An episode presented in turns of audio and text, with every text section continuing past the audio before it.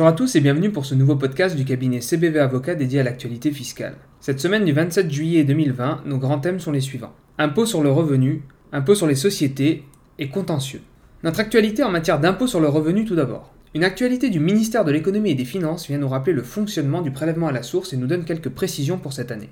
Ainsi, sur la base de la déclaration des revenus 2019 souscrite en 2020, l'administration fiscale calcule le montant définitif de l'impôt dû. Si celui-ci est égal aux sommes déjà prélevées à la source en 2019, aucune régularisation n'est nécessaire.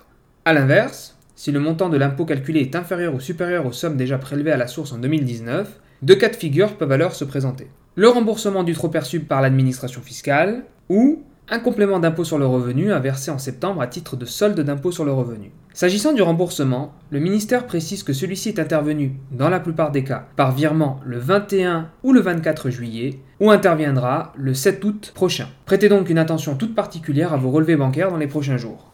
Notre deuxième actualité a pour thème l'impôt sur les sociétés et l'obligation de certaines sociétés de produire une déclaration spéciale.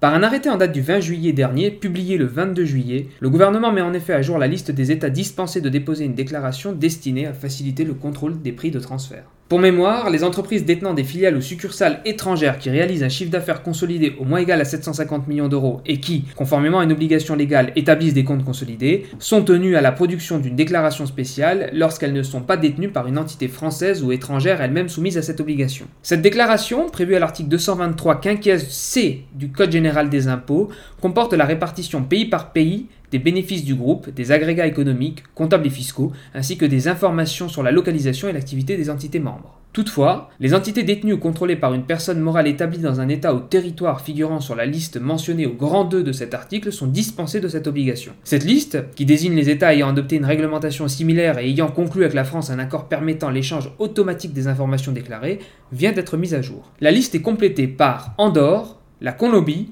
Curaçao, les îles Caïmans, Monaco, le Nigeria, le Pakistan, le Pérou, le Qatar, le Royaume-Uni et la Suisse. Israël en est en revanche retiré. Passons maintenant à nos actualités contentieux qui concernent trois décisions intéressantes du Conseil d'État rendues le 22 juillet dernier. Dans la première affaire, le fisc avait procédé à la taxation d'office des gains d'activité des années 2011 et 2012 d'un joueur de poker professionnel, lequel n'avait ni déclaré son activité auprès des organismes compétents, ni souscrit de déclaration de revenus. En effet, le fisc considérant qu'il s'était livré à une activité occulte au sens de l'article L68 troisièmement du livre des procédures fiscales, a déclenché cette procédure de taxation d'office sans mise en demeure préalable. A noter qu'en pareil cas, l'activité est réputée occulte lorsque le contribuable n'est pas en mesure d'établir qu'il a commis une erreur, justifiant qu'il ne s'est acquitté d'aucune obligation déclarative. Le tribunal administratif et la Cour administrative d'appel saisie du litige avaient validé l'approche du fisc. Or, le Conseil d'État relève que la souscription tardive des déclarations devait être regardée en l'espèce comme une erreur. En effet, ce n'est que postérieurement aux années d'imposition à litige que la jurisprudence et l'administration fiscale ont expressément estimé que de tels gains étaient imposables, sous certaines conditions, à l'impôt sur le revenu. L'administration fiscale n'était donc pas fondée à agir de la sorte et le Conseil d'État casse l'arrêt d'appel. Dans la deuxième affaire, le fisc a redressé les résultats d'une société exerçant une activité de bar-brasserie. Corrélativement, il a considéré ces minorations de recettes comme des revenus distribués à son associé. Les contribuables, à savoir la société redressée et son associé, ont été déboutés de leur demande de décharge en première instance et en appel. Il ressort des faits de l'espèce que le service vérificateur avait reconstitué les recettes de la société en déterminant d'une part le nombre de couverts servis par jour à partir des factures de blanchisserie au titre des exercices 2011 et 2012, et d'autre part, le prix moyen par repas hors boisson à partir des tarifs de la carte de la brasserie pratiquée. Estimant le prix moyen retenu par le fisc comme excessif, les contribuables avaient formulé des propositions alternatives de reconstitution des recettes, fondées sur les données d'exploitation de l'exercice clos en 2013, au cours duquel s'était déroulée la vérification. Les juges d'appel ont néanmoins considéré que les résultats d'un exercice donné ne pouvaient être extrapolés à partir d'un exercice postérieur non vérifié. Or, le Conseil d'État relève au contraire qu'en l'absence de données fiables, il est loisible tant à l'administration fiscale qu'aux contribuables de se référer aux données de l'activité d'exercice antérieur ou postérieur, pourvu que les conditions d'exploitation de ces exercices n'aient pas varié ou qu'elles puissent être ajustées pour tenir compte de leur évolution. Le Conseil d'État annule donc la décision d'appel.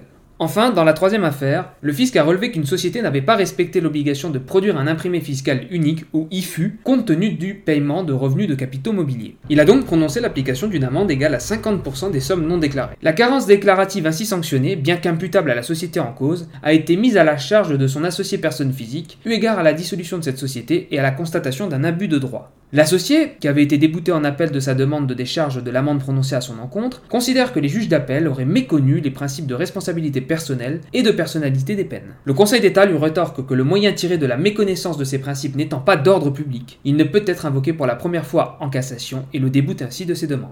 Cette dernière actualité clôture notre revue de cette semaine. Nous vous prions de bien vouloir noter que les actualités fiscales se faisant plus rares en cette période estivale, le podcast du cabinet CBV Avocat reprendra la première semaine de septembre. Au plaisir de vous retrouver à la rentrée, nous vous souhaitons un très bel été.